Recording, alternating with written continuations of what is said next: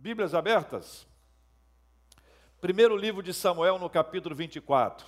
Palavras, palavras e palavras não são apenas palavras. Capítulo 24, versículo 1, diz assim a Bíblia, leia comigo, por favor. Tendo Saul voltado de perseguir os filisteus, ei, qual é a parte do leia comigo que você não me acompanhou aqui? Me largou sozinho.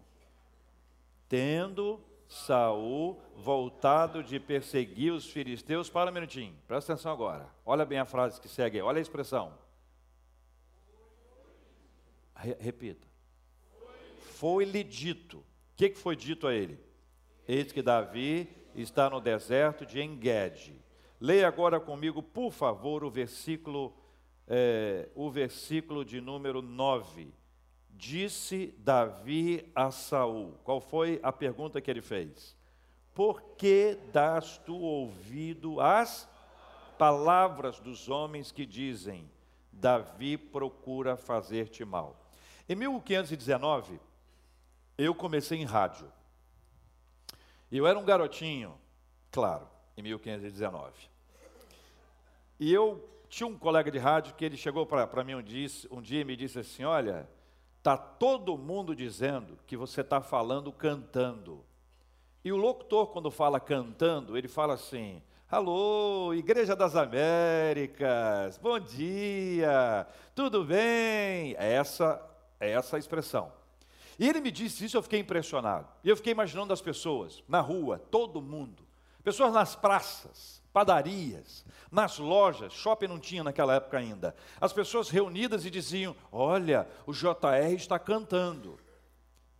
Me preparei, sequei, falei um pouco mais firme, tirei essa musicalidade toda, porque eu sou muito musical, vocês sabem disso, extremamente musical, é impressionante, impressionante, né, Paulo? Impressionante. E aí, passou uns dias, ele me encontrou e disse assim: Está todo mundo dizendo que você está cantando. Aí eu fiquei bravo e perguntei: quem é todo mundo? E aí eu fiz uma frase: se todo mundo não tiver nomes, todo mundo não existe. Concorda comigo ou não? Se todo mundo não tiver nomes, todo mundo não existe. Cuidado com os manipuladores de opinião. Eles não dizem, mas dizem o que gostariam de dizer por meio de pessoas que jamais disseram o que disseram que disseram. Concorda? Repita. hein? Dá não, né? Vou, eu vou repetir aqui, eu preciso ler também. Eles não dizem, mas dizem o que gostariam de dizer por meio de pessoas que jamais disseram o que disseram que disseram. Pode botar no Face.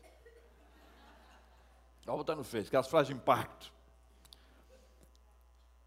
Saul queria acabar com a vida de Davi, matá-lo, exterminá-lo. E essa história começou quando Davi voltou daquela batalha épica que você conhece, vencendo o gigante Golias. E quando ele chega no arraiá, acontece uma coisa muito interessante no arraiá das Américas.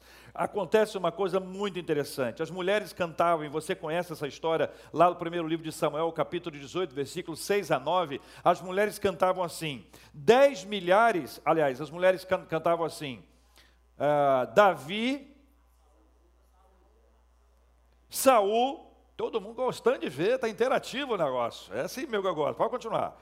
Saul feriu seus milhares, porém Davi os seus dez milhares. Então elas cantavam. Saul feriu os seus milhares, porém Davi os seus dez milhares. E quando esta música, essa música chegou aos ouvidos de Saul, ele se indignou. Ele ficou bravo. Bateu o quê? Inveja, dor de cotovelo. Isso é uma coisa muito comum hoje. Hoje em dia, estou falando, atualmente, dor de cotovelo. E aquilo deu a ele uma inveja. E esta inveja produziu nele uma amargura. E essa raiz de amargura gerou nele um ódio. E esse ódio fez com que ele ficasse atento a todos os detalhes e quisesse a qualquer instante acabar com a vida de Davi. Nasce aí, mas se multiplica a partir das palavras. As pessoas começaram a dizer: Ó, oh, abre o olho com esse Davi. As mulheres estão cantando. Olha, o povo está querendo ele.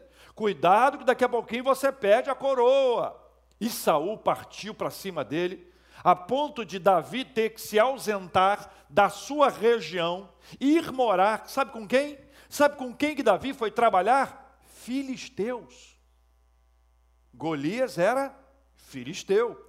E ele vai nesse exílio uh, conviver com os filisteus e oferece a eles aquilo que ele tinha habilidade, batalha. Ele se torna um líder de um exército que não era um exército de filisteus, mas um exército de estrangeiros, pessoas que saíam de todos os lugares e trabalhavam com ele em prol ou em busca de algum tipo de recurso, tem vários nomes isso.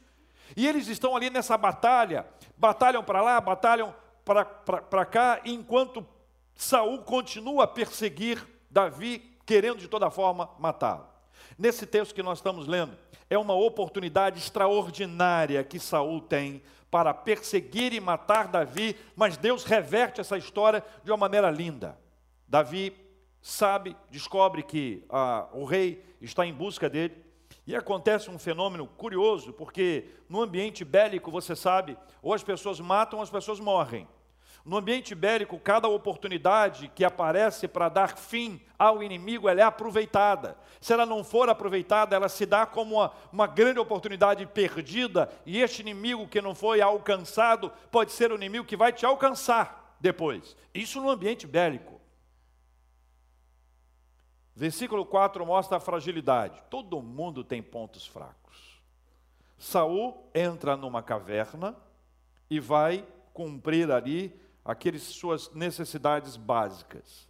Enquanto ele ali está, Davi, sorrateiramente, junto com outros soldados, entra na caverna e ele sente uma oportunidade de acabar com aquela história. Ele pode pegar a sua espada e matar Saul e matar aquele que o perseguia. Era hora de dar o troco. Era hora de mostrar para ele quem era o melhor, de que ele era ali uma vítima, estava sendo perseguido por aquele rei, que na verdade não tinha feito nada, isso era um absurdo que estava acontecendo. E algumas palavras são interessantes. Veja, meus irmãos, porque no versículo 4 diz assim: Então os homens de Davi lhe disseram, qual foi a palavra, as palavras deles? Hoje é o dia do qual o Senhor te disse: Eis que te entrego nas mãos o teu inimigo, far-lhe-ás o bem que te parecer. Veja que a frase ou as palavras, elas são, têm toda a conotação espiritual. Essas palavras têm esse teor espiritual, teor de espiritualidade. Eles, eles apresentam essa palavra como se essa palavra pudesse gerar para a vida dele, naquele instante, essa, esse impacto espiritual, e ele, de posse dessa palavra, não apenas as palavras deles, mas essa suposta palavra de Deus, ele pudesse ali cumprir aquilo tudo. O que, que Davi faz? Quietinho, ele vai lá na orla, né, na roupa de Saul, corta. Quando ele corta e pega um pedacinho da orla de Saul, o seu coração dispara. Veja o que diz a palavra do Senhor, meus irmãos, no versículo de número 5. Sucedeu, porém, que depois sentiu Davi bater-lhe o coração, por quê?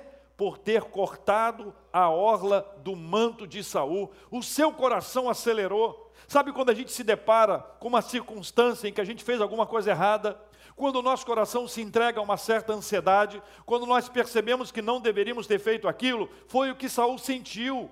O seu coração bateu no sentido de disparou, coração acelerou, ele ficou apreensivo com aquela história, porque ele sabia que ele não estava apenas tocando na orla da veste do rei, mas ele estava tocando na orla da veste de ungido do Senhor, e não se toca no ungido do Senhor, é o que diz a palavra de Deus.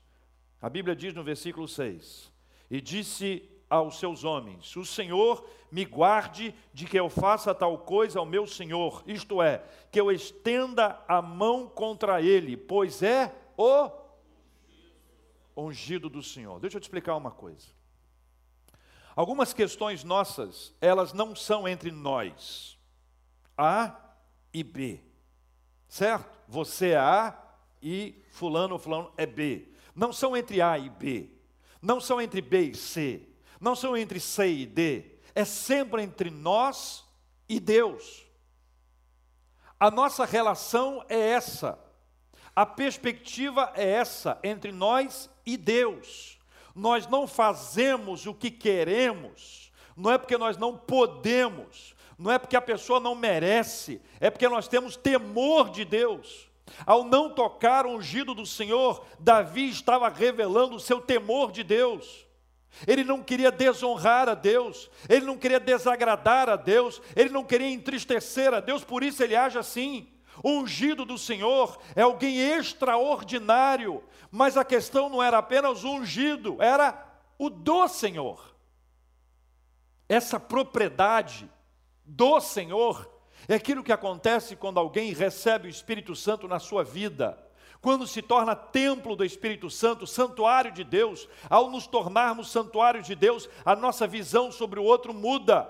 E nós não podemos conviver com as pessoas agredindo-as, como se elas não tivessem essa propriedade de Deus. Nós não podemos agir de uma forma insensata e sem temor de Deus. Davi, com essas palavras, diz a Bíblia no versículo que segue, que ele conteve os seus soldados, ele conteve os seus homens, com essas palavras, versículo 7, Davi conteve os seus homens e não lhes permitiu que se levantassem contra Saul. Retirando-se Saul da caverna, prosseguiu o seu caminho. Qual era o caminho de Saul? Qual era o propósito dele? Perseguir e matar Davi. O que que Davi faz? Olha o que diz o versículo 8. Leia comigo o versículo 8. Depois também Davi se levantou e saindo da caverna, gritou a Saul, dizendo: qual foi a frase dele? Meu Senhor. Continue. Olhando Saul para trás, o que, que fez Davi? Inclinou-se Davi e fez-lhe reverência com o rosto em terra. Disse Davi a Saul, qual foi a frase dele?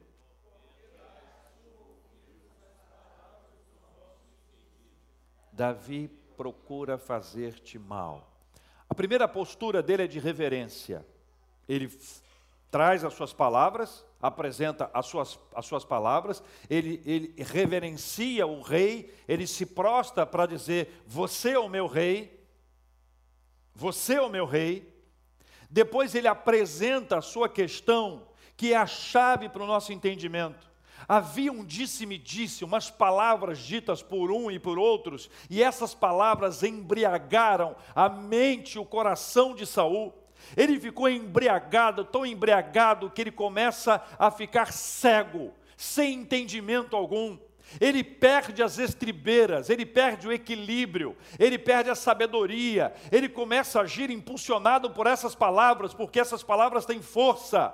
E essas palavras encontraram no coração dele um terreno fértil. E quando o terreno fértil é encontrado, essas palavras vão crescendo, vão crescendo, vão crescendo de uma forma que elas se tornam frutíferas. Mas são frutos para a morte, são frutos para a destruição, são frutos que desagradam ao Senhor.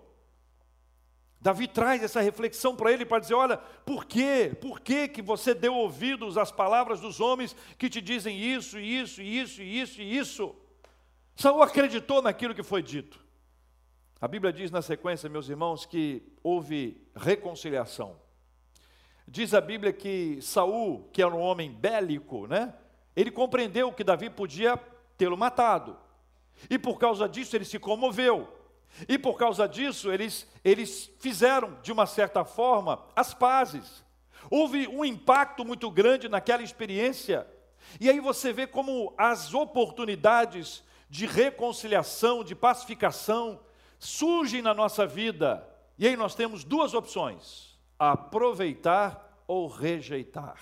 Olha o que diz a palavra do nosso Deus, meus queridos irmãos, o versículo 22. Leia comigo o 22. Leia o 21. Aliás, leia o 20 também. Daqui a pouquinho eu chego ao versículo 1, tá bom? 20. Agora, pois, tenho certeza de que serás rei e de que o reino de Israel há de ser firme na tua mão. Isso é Saul para Davi, tá? 21. Portanto, jura-me pelo Senhor, que, que Senhor? Senhor Deus, que não eliminarás a minha descendência, nem desfarás o meu nome da casa de meu pai. Olha que apelo bonito. Saul fez um apelo, Saul reconheceu que a atitude de grandeza, de submissão e de temor de Davi fazia com que ele fosse reconhecido como rei. Certamente, Davi, você vai ser o rei. Aí o versículo 22 tem uma chave aí, leia comigo. Então jurou Davi a Saul e este se foi para sua casa. Quem é que foi para sua casa? Saul. Aí lê o restante. Porém, Davi e seus homens subiram a um lugar seguro. Por que será? Por que será? Por que tinha que ser um lugar seguro, que é para nos dizer que Saul não sabia para onde Davi ia? Saul, quando foi, não sabia para onde Davi tinha ido para um lugar seguro. Por que será? O que será que está por trás dessa frase? Veja, irmãos, existem pessoas que aproveitam as oportunidades para reconciliação, e outros são como Saul. Vira a página, capítulo 26, versículo 1. Leia comigo, por favor. Vieram os. Esse é difícil, né, gente? Hein? Zifeus, parece aqueles filmes, né? Esses filmes, desses filmes, vamos lá. Vieram os Zifeus a Saul, aonde eles foram? A Gibeá e disseram, olha a força das palavras. Disseram o quê? Não se acha Davi escondido no outeiro de Aquila, defronte de Gesimon? Hã? Não se acha lá. Eles não se acham lá. Davi, vai lá. Acho que era assim, ó. Vai lá. Então, verso 2: Saul se levantou e desceu ao deserto de Zif, e com ele três mil homens escolhidos de Israel a buscar a Davi. Volta lá no 24, versículo 2. Fica com a, com a página aberta assim, ó. 24, 2. Leia lá. Tomou então Saul Três mil homens escolhidos dentre todo Israel. Não é a mesma coisa aqui no, no, no, no versículo 2? Mais uma vez, então se levantou e desceu ao deserto e com ele três mil homens escolhidos de Israel a buscar Davi. Aquela experiência anterior, toda fala, jura-me que você não vai destruir a minha descendência. Aquelas palavras ditas, elas não foram mais fortes que as palavras dos ifeus. As palavras dos ifeus foram mais fortes, elas de alguma forma ofuscaram, elas geraram essa, esse silêncio, elas silenciaram a fala que havia acontecido entre Saul e Davi. Ele continuou a dar ouvidos, e a Bíblia diz que este, este processo que se repete no versículo 2, no capítulo 24, 2, e no capítulo 26, versículo 2, é parte desse processo curioso. Mas chega a noite e bate o cansaço. Diz a palavra do Senhor no, no versículo 4 que os soldados, eles deitaram ao redor de Saul, e Saul dormiu no meio e no meio, junto com ele, o comandante do seu exército. E ali estava a sua espada, a sua lança, a sua arma e também uma bilha de água, que é um negocinho para to tomar água. Hoje seria uma squeeze, certo? Lá estava Saul com a sua squeeze. E nesse processo que ali estava, você tem que entender que existe um detalhe muito importante para ser assimilado. E o detalhe é o seguinte: quando você tem a sua fé no Senhor dos exércitos. O Senhor dos exércitos é o seu comandante. Ele é quem guerreia por você. Ele é quem vai à sua frente. Ele é quem enfrenta as batalhas. E os livros proféticos repetem essa expressão para nos ensinar e para nos orientar que o Senhor é quem peleja por nós. Quando nós enfrentamos uma batalha na nossa vida, nós nunca estamos sozinhos. O Senhor está sempre conosco, se Ele for o comandante do nosso exército e se nós formos servos do Senhor dos exércitos. Centro cirúrgico, frio, uh, lugar frio. Alguns médicos, pela graça de Deus, anestesistas em especial, eles colocam o leito aquecido Gente, isso é um milagre. Primeira vez que eu experimentei esse leito aquecido, eu me lembrei que a Bíblia diz que Deus afofa o leito. Eu disse, Senhor, agora o Senhor foi longe demais. Além de fofinho, estava quentinho. A gente não pode ir com as pessoas. Uma pessoa amada nossa entra no centro cirúrgico, nós vamos ficar lá fora. A não sei que você seja médico. Se não for da área médica, você tem que ficar lá fora. Mas quem vai à nossa frente? O Senhor vai à nossa frente. Para o trabalho, para a batalha, para a conversa, para uma consulta, para uma reunião, para alguma questão especial, o Senhor está sempre diante de nós, se nós formos servos do Senhor dos Exércitos. Mas Saul havia experimentado uma migração disso. A confiança de Davi estava no Senhor, mas a confiança de Saul estava nele, nas suas capacidades, no seu exército. Escolhe três mil homens, três mil homens tecnicamente escolhidos, selecionados e preparados para cooperar, para que pudessem prender a Davi e dar cabo de sua vida e tirar aquela possibilidade, aquela sombra para o seu reino, alguém que poderia a qualquer instante ocupar o seu lugar, como se o lugar em que ele tivesse ocupado tivesse sido ocupado pelos seus méritos. Nós não precisamos ter esse tipo de medo. Quando Deus coloca você em algum lugar, ninguém vai tirar, porque é Deus quem coloca, só quem tira é o Senhor. Mas a confiança de Saul saiu de Deus e foi para os seus homens. E esse retrato é interessante. Ele no meio, comandante dele aqui, mas ele era o comandante em chefe, como os americanos gostam de falar, ele era o chefe de todos, ele era o grande líder, ele estava aqui, todos ao redor. E Deus permite que Davi saiba. Davi vai lá e chama dois. E dos dois ele chama um. Ele diz para os dois: Quem vai comigo? Era uma coisa simples. Três mil homens escolhidos, Saul cheio de ódio, um comandante com ele ali, era só isso. Nós vamos entrar lá, pegar a lança e pegar a bilha de água. Era só isso. Não era fácil? Dos dois, um, um, um diz: Eu vou. O outro deve ter dito: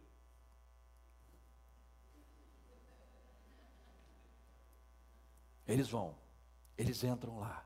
Quando eles chegam lá dentro, acontece um negócio muito interessante o que tinha ido com ele chamado Abisai. Abisai diz para ele: Olha a chance, será que não foi este o momento? Olha que Deus está te dando a oportunidade, a lança aqui. Você nem precisa mexer com isso. Eu mesmo faço isso. Quer ver isso comigo? Lê aqui comigo, ó. versículo 8. Então disse Abisai a Davi, 26, 8, leia comigo. Deus te entregou hoje nas mãos o teu inimigo. Aí ele diz o quê? Deixa-me, pois, agora, ó, encravá-lo com a lança ao chão de um só golpe. Não será preciso segundo golpe. Olha que chance. Pergunta a você: é de Deus, irmão? Ah, Senhor, o Senhor abriu essa porta para mim. É a minha hora. É a virada da minha história. Agora eu vou poder mostrar para essa pessoa que eu sou melhor, que eu sou isso, que eu sou aquilo, que eu sou aquilo outro. O desejo de vingança é uma coisa terrível. A vingança, ela consome. A vingança é um veneno. Você conhece a frase? Morre quem o toma, não o alvo. A chance era essa. Bênção, providência, oportunidade, coincidência, tentação. O que, você acha? As mãos de Davi, já tinha dito ele anteriormente, era preciso cuidar do ungido do Senhor. O temor do Senhor estava no coração de Davi, ele sabia que não podia, em hipótese alguma, se avançar ou se lançar nessa, nessa história, mas ao mesmo tempo ele tinha uma preocupação natural a, to, a todos nós. Ele entra num dilema: ele mata e desobedece a Deus, ou ele não mata e pode ser morto. Mata e desobedece a Deus. Não mata e pode ser morto. Que dilema, hein? Hum? Fala para mim, não é verdade? Que situação complicada e difícil. Mas Deus deu a ele uma palavra muito, muito, muito importante, versículo 9. Davi, porém, respondeu a Abisai: Não o mates, pois quem haverá que estenda a mão contra o ungido do Senhor e fique inocente? Versículo 10: Acrescentou Davi: Tão certo como vive o Senhor, este, o Senhor, o ferirá. E o seu dia chegará em que morra em que, em que, ou em que descendo a batalha, seja morto. Ou seja, isso vai acontecer, porque ele tem buscado isso. Será uma consequência dos seus atos, mas não será um ato meu, não será um ato nosso. Deus conduzirá essa história e permitirá que isso aconteça. Veja o versículo 11: O Senhor me guarde de que eu estenda a mão contra o seu ungido. Aí veio a estratégia, leia comigo. Agora, porém, tem que falar baixinho, porque era um plano, tá? Muita gente lá. Não pode falar alto, lê comigo. Agora, porém, toma a lança que está à sua cabeceira e a bilha d'água, e ó, vamos! Tomou, pois, Davi a lança e a bilha da água da cabeceira de Saul, e foram-se. Ninguém o viu. Leia comigo. Ninguém, leia comigo. Ninguém o viu. Leia de novo agora. Nem o soube, nem se despertou, pois todos dormiam. Agora preste bem atenção. Ninguém o viu, nem o soube, nem se despertou, pois todos dormiam. Até aí, tranquilo, né? O segredo é o que vem agora. Porquanto da parte do Senhor lhes havia caído profundo sono. Quem deu o sono? Um sono de morte. Sabe quando você Sabe quando você, eu ia falar deita e dorme, mas como você dorme e deita? Sabe quando você dorme e deita? Sabe quando você desmaia? E você diz assim: como é que eu vim parar na minha cama? Como, é, essa roupa, de onde apareceu? Você não lembra de nada.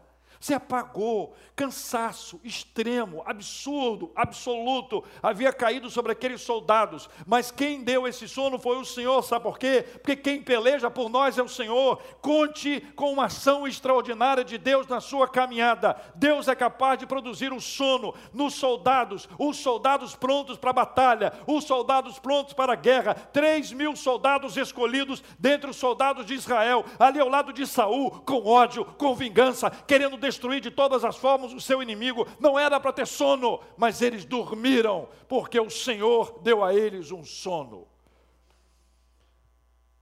Aí Davi e Abisai pegam a lança, pegam a lança e a pilha d'água. Mas veja o que, que eles fazem depois. Olha o que diz o versículo 13. Tendo Davi passado o outro lado, não foi ali não, tá? Agora já foi lá do outro lado. Na primeira vez teve uma distância menor, na segunda vez foi lá do outro lado. Pôs-se no cimo do monte ao longe, de maneira que entre eles havia. É melhor prevenir, meus irmãos. Providência é uma coisa boa. Diz mais, 14. Bradou ao povo e a Abner, filho de Ner, dizendo: Não respondes, Abner. Então Abner acudiu e disse: Quem és tu? Quebradas ao rei. Então disse Davi a Abner: Porventura, ó, a, a, a pergunta não. Hum? Lê aí. Lê aí. Porventura? Hein? Não, não, pera aí. Pergunta pesada. Davi caprichou. Tinha força nessa palavra. Porventura não és homem? Hum? E quem há em Israel como tu. Por que, pois, não guardaste o rei teu senhor? Porque veio um do povo para destruir o rei teu senhor. Eles tinham três mil. Para Davi, somente estava com um pouquinho menos. 2.999. Fora ele e Saul que não contam. Então disse Davi a Abner: Porventura não és homem, quem é Israel como tu? Por que, pois, não guardaste o rei teu senhor? Porque veio um do povo para destruir o rei teu senhor? 16. Não é bom isso que fizeste, tão certo como vive o Senhor, deveis morrer. Vós que não guardastes o vosso senhor, o ungido do Senhor, veja agora onde está a lança do rei, a bilha da água que tinha a sua cabeceira. E veja, Davi não falou isso para dar uma palavra de morte, não. Ele estava dizendo: olha, você não poderia ter dormido sem proteger o rei. Davi estava zelando pela vida do rei. Podia ter morto alguém que o perseguia. É lindo ver como o cristianismo, como a mensagem de Cristo já está presente no Antigo Testamento. Quando a Bíblia diz, quando Jesus diz que nós devemos amar os nossos inimigos e orar pelos que nos perseguem, orar a favor, tá? Senhor, quebra a perna, vai de leve. Um pino só tá bom. Não é isso não. Jesus é, é, maravilhoso, ele nos traz essa, essa ideia que a palavra de Deus se declara diante de nós. Sabe o que acontece após isso aqui? Eles fazem as pazes. De novo. Chora e tudo. Há uma reconciliação, eles se abraçam. E volta a história. Só que agora acontecem algumas cenas muito, muito, muito interessantes. A primeira delas, meus irmãos, ela, ela vai acontecer que Davi volta ao convívio com os filisteus. E os filisteus dizem para ele assim: Ó, oh, vai ter uma guerra contra Israel. Davi, se prepara, vamos embora, conta comigo. Aí um dos príncipes dos filisteus diz assim: Não, não, é melhor não levar Davi, porque ele pode, ele pode chegar lá e ficar a favor de Saul, como como está acontecendo aí. Toda hora eles fazem as pazes. Vai que ele se arrepende, fica do lado dele e a gente é que morre. Ele não vai. Davi ficou triste. Davi ficou triste. Um dos príncipes dos filisteus, que era mais próximo dele, contou isso para ele. Ele não foi, ele foi para casa. Ele morava numa cidade chamada Ziclag. Quando ele chega na cidade de Ziclag, ele percebe uma coisa muito sofrida: a cidade tinha sido destruída. Destruída. E foram levadas cativas as esposas, os filhos. A história é longa, mas eu vou resumir. Ele orou ao Senhor e disse: Senhor, o que, que eu faço? Se eu for atrás, eu pego? Vai atrás você pega. Davi obedeceu o Senhor e foi. E foi uma luta também épica, e pela graça de Deus ele volta com as mulheres, com os filhos, reconstrói a cidade. Mais adiante, enquanto está acontecendo a batalha contra os amalequitas que haviam invadido Ziclag, os filisteus entram em guerra com Israel. Está lembrado? Nesta guerra contra Israel, Davi toma conhecimento posteriormente que Saul foi morto, não pelas suas mãos, não por sua causa. Dois livramentos. Se ele estivesse na batalha, impulsionado pelos filisteus, talvez ele tivesse que fazer isso. Deus deu a ele um livramento. E o segundo é que porque ele não foi lá na batalha, houve tempo para lutar, para reconquistar e trazer para casa as esposas e os filhos de todos os seus soldados. A força das palavras. Elas podem derribar e podem construir. As palavras são importantes na nossa vida. As palavras são fundamentais para cada um de nós. Cada um usa a sua linguagem e eu quero desafiá-los a usar as suas palavras para a glória de Deus e edificação do próximo. Eu quero desafiá-los a não se embriagarem pelas palavras dos que querem o mal. Não se embriagarem pelas palavras dos que querem desconstruir a vida alheia, dos que sabem encontrar um defeito nos imperfeitos, como se perfeitos fossem. Não use suas palavras para gerar mal. Salmo 45 diz o, salmista: De boas palavras transborda o meu coração. Provérbios 15, versículo 1 diz que a resposta branda desvia o furor, mas a palavra dura suscita a ira. No Evangelho de Mateus, capítulo 5, Jesus fala que nós não devemos jurar, não jurarás. E diz que a sua palavra seja sim, sim, não, não.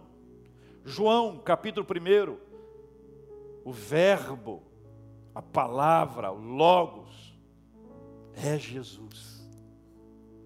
O Salmo 19, versículo 4 diz: Que as palavras dos meus lábios e o meditar do meu coração sejam agradáveis na tua presença, Senhor, rocha minha e redentor meu. Aqui é um exército um exército do Senhor, dos exércitos. Amém? As nossas palavras, elas podem edificar e abençoar. Não as usaremos como foram usadas contra Davi e a favor de Saul. Já sabemos o fim.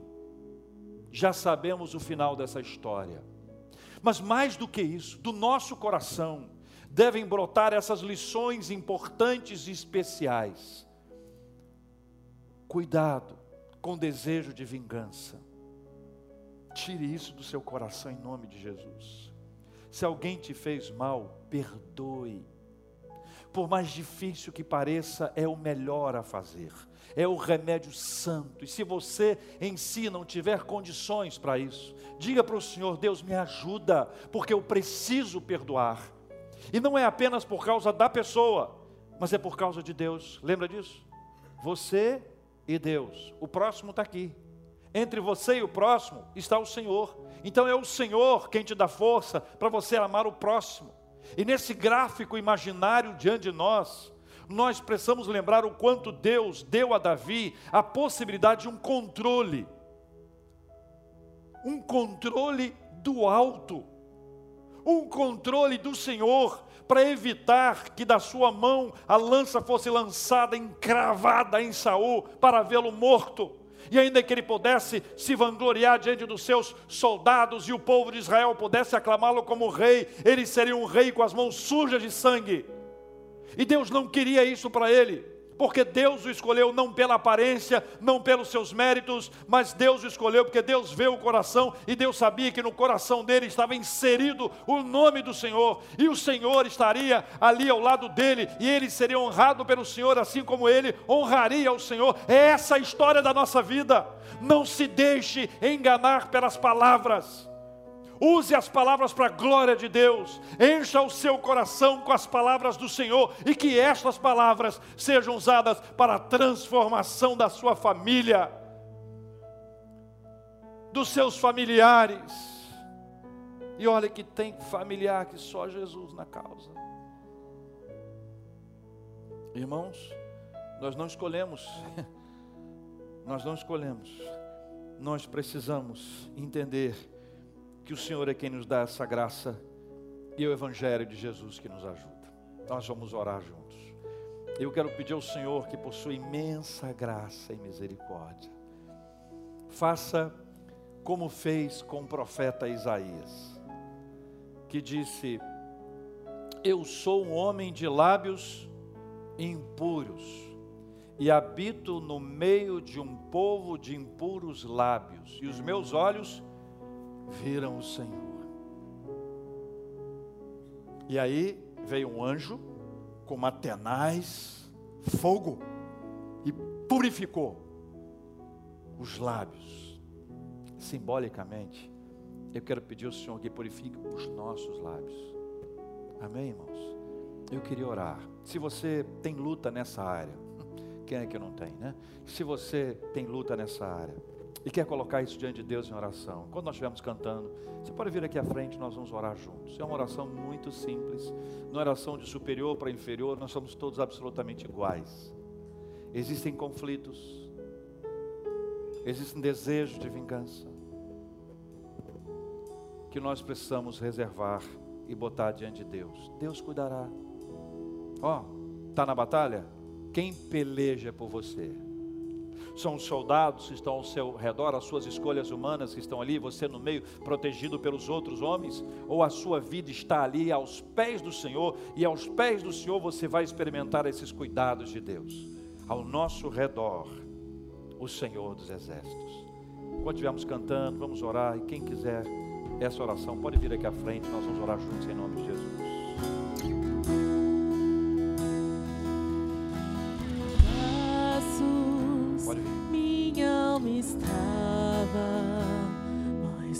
Tua graça efeito sou, sem nada em troca, fui resgatado.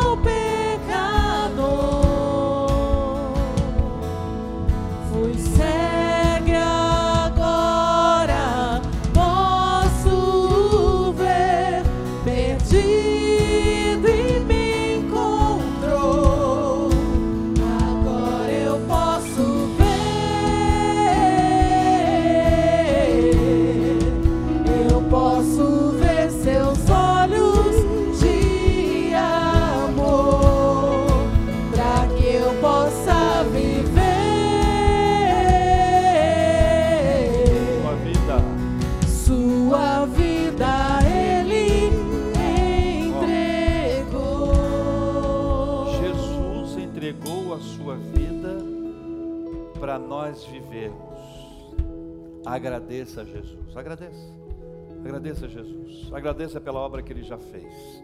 Agradeça pela obra que ele está realizando na sua vida. Pai, nós confessamos a nossa dificuldade. Nós afirmamos o quanto precisamos dessa dessa graça do Senhor. Não temos em nós mérito, autocontrole suficiente para lidar com isso. Sabemos o quanto o desejo de vingança é mal, mas o quanto ele é forte. Tenha misericórdia de nós em nome de Jesus. Nós não queremos trilhar por este caminho e dele abrimos mão em nome de Jesus, Pai. Nós oramos, ó Deus, de maneira especial, pedindo que o Senhor coloque em nossos lábios uma palavra boa, que não haja em nós palavras de destruição, que nós reconheçamos o valor do próximo, e se tivermos algo para dizer, que seja uma coisa boa, uma palavra boa. Não queremos ser usados como instrumentos para pilhar a vida de alguém, para botar pilha, para incendiar. Não queremos botar fogo num relacionamento, querendo vê-lo destruído, ou ainda que de forma supostamente inocente dissemos: Ah, não foi a minha intenção. Abra o nosso entendimento para saber que nós não estamos aqui para sermos manipulados por ninguém. Nós queremos ser usados pelo Senhor dos Exércitos. Deus querido, usa as nossas vidas, limpa os nossos lábios, limpa o nosso coração, que o que o meditar que o meditar seja agradável ao Senhor Deus.